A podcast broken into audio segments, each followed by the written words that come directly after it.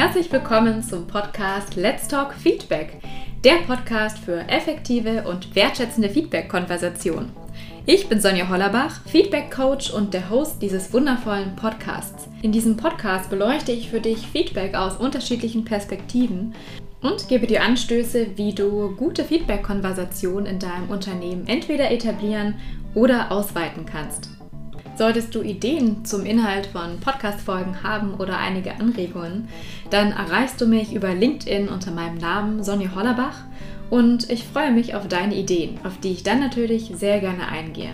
Da dir dieser Podcast sehr viel Input bietet, schlage ich dir vor, dass du dir einen Stift und einen Zettel mit an die Hand nimmst, um die wichtigsten Infos nicht zu verpassen. So, das war jetzt genug Intro. Daher lass uns am besten direkt in die nächste Folge starten. Ich wünsche dir ganz viel Spaß dabei. Deine Sonja. Hallo, schön, dass du heute wieder dabei bist. Heute beleuchte ich für dich ein Thema, das dir sicherlich bekannt vorkommt. Und zwar geht es um die gute alte Mitarbeiterbefragung. Das heißt, dieses Mal bist du als Führungskraft nicht in der Rolle, Feedback zu geben, sondern du bist eher in der Rolle, beziehungsweise dein Unternehmen ist in der Rolle, wertvolles Feedback mit vielen neuen Insights von deinen Mitarbeitern zu bekommen, beziehungsweise einzufordern. Damit deine Mitarbeiter natürlich auch hochqualitatives Feedback geben können, mit denen du am Schluss was anfangen kannst, ist es super wichtig, bestimmte Dinge zu beachten. Und genau darauf und genau auf diese Dinge gehe ich jetzt ein. Zunächst einmal ist es wichtig, den Grund zu verstehen, warum du überhaupt eine Feedback-Befragung bei deinen Mitarbeitern durchführen möchtest. Beziehungsweise im Fachjargon bedeutet das auch ähm, Mitarbeiterbefragung. Und ja, hauptsächlich möchtest du natürlich Feedback von deinen Mitarbeitern bekommen, um sozusagen zu erfahren, was aktuell im Unternehmen passiert, was gut läuft und vor allem wichtig auch für dich, was nicht so gut läuft. Das heißt, wo hier Verbesserungspotenzial und vor allem auch Aktionsbedarf von der Führungskräfteebene besteht. Denn Mitarbeiter können natürlich nur in einem Umfeld arbeiten, in dem sie sich auch wohlfühlen, beziehungsweise ein Umfeld, das natürlich auch die nötigen Voraussetzungen für gute Arbeit bietet. Deswegen macht es absolut Sinn, in regelmäßigen Abständen eine Mitarbeiterbefragung oder eine Feedbackbefragung eben durchzuführen. Damit kommen wir auch schon zum ersten Punkt. Aus meiner Sicht und das, was ich bereits in Unternehmen erlebt habe, was wirklich gut funktioniert, ist, in der Kürze liegt die Würze. Das heißt, es bringt nichts, eine Feedbackbefragung einmal im Jahr durchzuführen oder schlimmer noch alle zwei Jahren, in dem Mitarbeiter dazu verpflichtet sind oder angehalten werden, eine Umfrage zu beantworten, an der sie ungefähr 20 Minuten sitzen und das noch in ihrer Arbeitszeit. Da ja, stellt man sich mal ganz kurz die Frage, ob man überhaupt selber Lust dazu hätte. In den meisten Fällen ist da die Antwort nein. Daher ist es wichtig, Mitarbeiter nicht mit einer Umfrage zu erschlagen, sondern in kleinen Häppchen Fragen zu servieren, die sie auch wirklich mit gutem Gewissen und in einer akzeptablen Zeit beantworten können. Eine akzeptable Zeit hierbei liegt zum Beispiel bei zwei bis drei Minuten. Das heißt, es ist eine Umfrage, die man ganz locker nebenbei machen kann. Das heißt, wenn man die E-Mail bekommt und man sieht, alles klar, zwei bis drei Minuten, dann ist es überhaupt gar keine, ist keine Barriere da, da drauf zu klicken, als wenn man schon befürchtet, dass diese Umfrage wirklich länger dauert und dass sie einem vom Arbeitsfluss abhält. Außerdem ist es natürlich eine tolle Möglichkeit, um einfach in der Kaffeeküche kurz diese Umfrage durchzuführen, wenn es zum Beispiel auf Mobilgeräten auch gut funktioniert. Zudem bietet eine kürzere Umfrage natürlich auch den Vorteil, dass die Möglichkeit besteht, wirklich themenspezifisch zu arbeiten. Und zwar mit themenspezifisch meine ich wirklich die absolut relevantesten Fragen zu einem Thema, was gerade wichtig ist. Auch hier gilt es, Prioritäten zu setzen, denn man kann natürlich nicht Umfragen zu allem Möglichen auf einmal starten, sondern gerade wenn es zum Beispiel in das neue Jahr startet, macht es natürlich Sinn, die Ziele des Unternehmens noch einmal ähm, klarzulegen, beziehungsweise auch nochmal abzufragen, ob wirklich auch klar ist, was dieses Jahr erreicht werden soll, um sozusagen den Kickoff in das neue Jahr erfolgreich zu, zu gestalten. Andere Themen sind zum Beispiel auch ähm, die Gestaltung des Arbeitsplatzes oder zum Beispiel auch das Klima im Team, auch eine ganz tolle Möglichkeit zur Umfrage, um einfach wirklich ad hoc präzise Antworten zu seinem kleinen Themenblock zu bekommen, den einen aktuell interessiert. Wenn wir nun reingehen in diese Befragung und wie diese Befragung aussehen sollte, damit diese auch wirklich attraktiv ist, dann gilt es, bestimmte Dinge zu beachten. Und zwar zu Beginn, das heißt schon in der E-Mail am besten, sollte ganz klar der Purpose bzw. die Absicht von dieser Umfrage formuliert werden. Und zwar klar, verständlich und wirklich in kurzen, prägnanten Sätzen. Je deutlicher du die Intention definieren kannst von deiner Umfrage, desto präziser und deutlicher wird am Schluss natürlich auch das Ergebnis, ja, weil du nämlich gezielte Fragen stellen kannst. Und das beginnt, wie gesagt, in der Einleitung. Dann geht es natürlich auch darum, deinen Mitarbeitern bewusst zu machen, warum sie überhaupt diese Anstrengung, nenne ich es mal, ähm, tun sollten, um diese Umfrage überhaupt zu beantworten. Das heißt, es ist an dir, folgende Fragen zu beantworten. Was habe ich als Mitarbeiter davon, wenn ich diese Umfrage mache? Zweitens, wo werden Ergebnisse präsentiert? Wann sehe ich die Ergebnisse und wie sehen die Ergebnisse aus? Drittens, wer präsentiert diese Ergebnisse?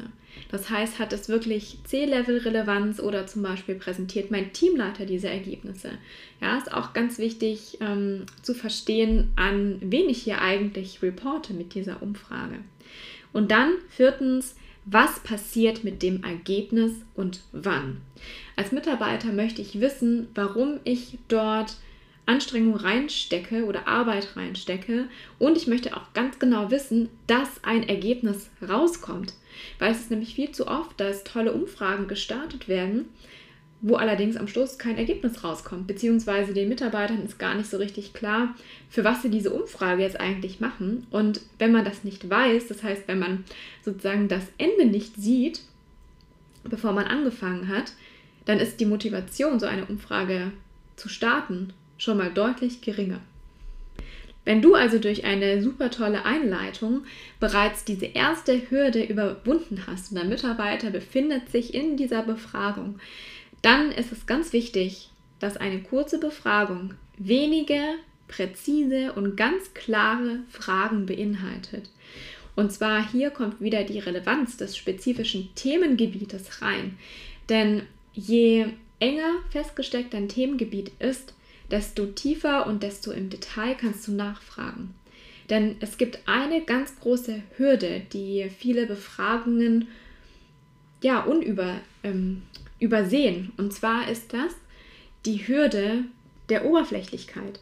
Wenn du eine Umfrage machst, dann möchtest du am Schluss Ergebnisse sehen. Diese Ergebnisse sind allerdings nur gut, wenn sie wirklich in die Tiefe und ins Detail gehen und dir wirklich auch Verständnis bieten, was hinter den Kulissen eigentlich passiert. Das heißt, anstatt dass du Freitext lässt, äh, Freitextfelder werden meistens nicht beantwortet oder höchstens von sehr frustrierten oder sehr motivierten Mitarbeitern. ist Es hier ganz wichtig, dass du dir überlegst, in welche Richtung deine Fragen gehen und dass du sozusagen anhand der Fragen diese Freitextfelder überflüssig machst. Wo wir schon bei der Wichtigkeit von Genauigkeit sind, beziehungsweise sehr speziellen Fragen, ist hier natürlich auch ganz wichtig, dass eine Umfrage nicht für alle Mitarbeiter ähm, machbar ist. Das heißt, eine Umfrage ist nicht auf alle Mitarbeiter übertragbar. Das heißt, wenn du eine Umfrage machst, dann gibt es tolle Möglichkeiten, einfach Alternativen zu erstellen. Und zwar Alternativen, die du jeweils auf das Level von den Mitarbeitern anpasst, auf den Bereich oder auf die Abteilung. So kannst du nämlich auch die Sprache entsprechend anpassen und du kannst natürlich auch ähm, zum Beispiel Vokabular verwenden, was jeder versteht oder auch ähm, am Schluss trennen, aus welchem Bereich, aus, welcher, aus welcher Abteilung kamen spezifische Anfragen oder es kamen spezifische Probleme, ähm, dass du die am Schluss einfach besser zuordnen kannst. Das gibt dir am Schluss die Möglichkeit, dass du einfach ähm, einen viel geringeren Auswertungsaufwand hast und ja, es gibt viel, sehr viele Tools, die Auswertung für dich übernehmen. Allerdings ist das nur die Auswertung. Das heißt, die Interpretation, die dahinter steckt, das ist immer noch eine sozusagen strategische Aufgabe, die bei dir als Führungskraft hängen bleibt. Das heißt, du kannst dir hier im großen Gefallen tun, indem du vorher schon ganz klare Cluster setzt und eben die Fragen anpasst, sodass du nachher bei der Auswertung den minimalen Aufwand wie möglich hast. Wenn wir nun also auf die Gestaltung von Fragen eingehen, da sind wir es mittlerweile als Mitarbeiter gewohnt, dass wir zum Beispiel Likes vergeben können. Wir können ähm, bei Google Reviews, wir können eine Sternebewertung vergeben oder bei Booking.com. Das heißt, wir kommen aus dieser Welt der Sterne. Ja, also es gibt zum Beispiel Personen, die geben niemals in ein Restaurant, was nicht auf äh, TripAdvisor oder sonst wo ähm, mit mindestens vier Sternen gerankt ist, weil, sich, weil sie sonst denken, dass das Essen dort nicht gut sei.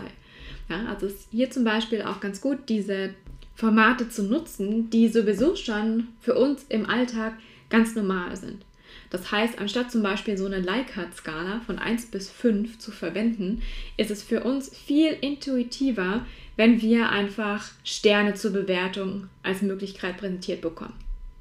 Wenn du zum Beispiel mit unterschiedlichen kleinen Themenblöcken arbeitest, was in einer ja, zwei bis drei Minuten Befragung schon ambitioniert ist, so formuliere ich es jetzt mal, dann macht es natürlich auch Sinn, am Schluss dieses, ähm, des, ein, des einzelnen Absatzes ein Freitextfeld zu lassen für mögliche Kommentare. Ja, also vielleicht, weil du ähm, einfach gerne nochmal reinhorchen müsstest, möchtest. Allerdings erwarte von diesen Kommentaren nicht so viel und gebe das einfach als Option für diejenigen ähm, Persönlichkeiten, die gerne noch was on top beitragen.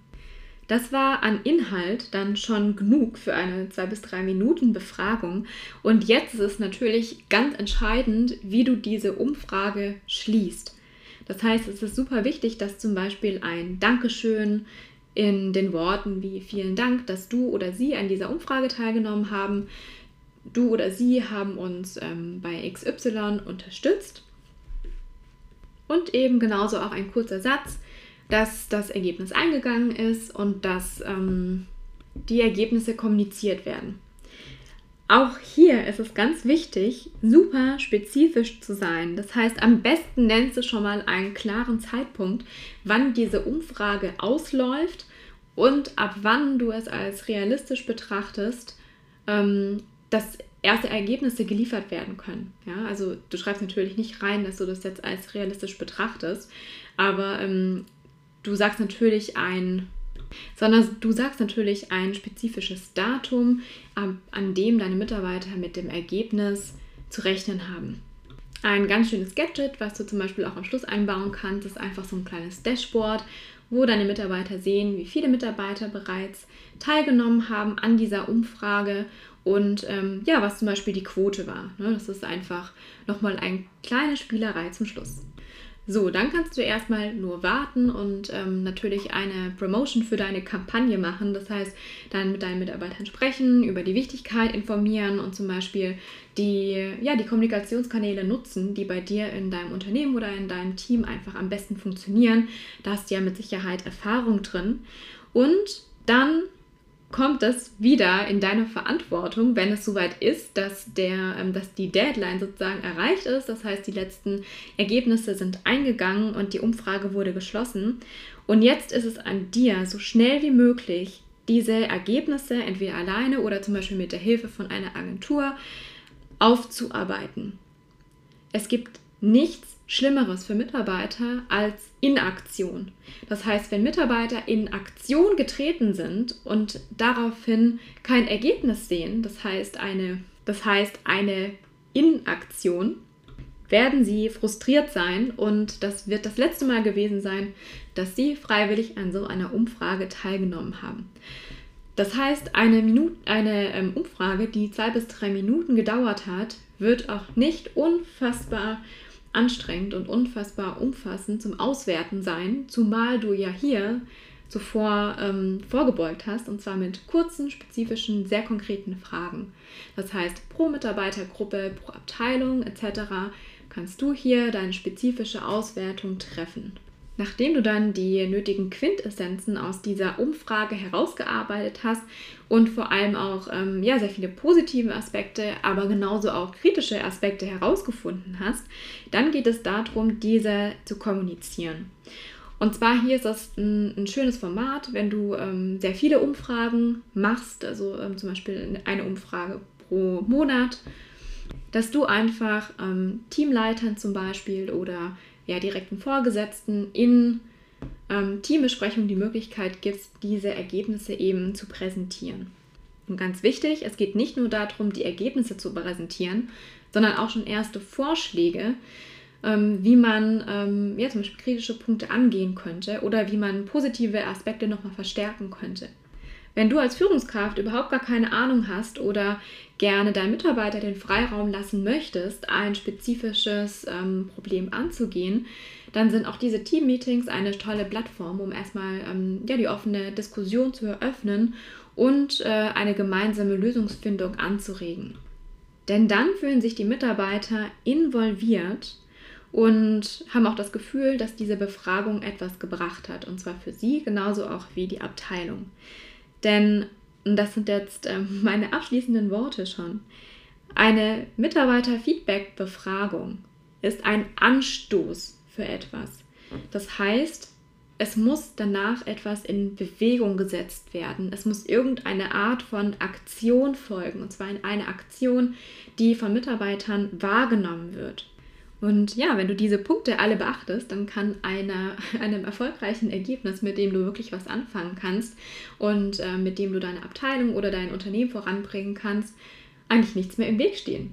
Von dem her wünsche ich dir ganz viel Erfolg dabei und ich bin gespannt, was deine ersten Umsetzungsergebnisse sind. Lass es mich sehr gerne wissen. Du erreichst mich zum Beispiel auf LinkedIn unter Sonja Hollerbach. Jetzt wünsche ich dir noch einen schönen Tag und ich freue mich, wenn du das nächste Mal wieder dabei bist, wenn es heißt Let's Talk Feedback. Bis dann, deine Sonja.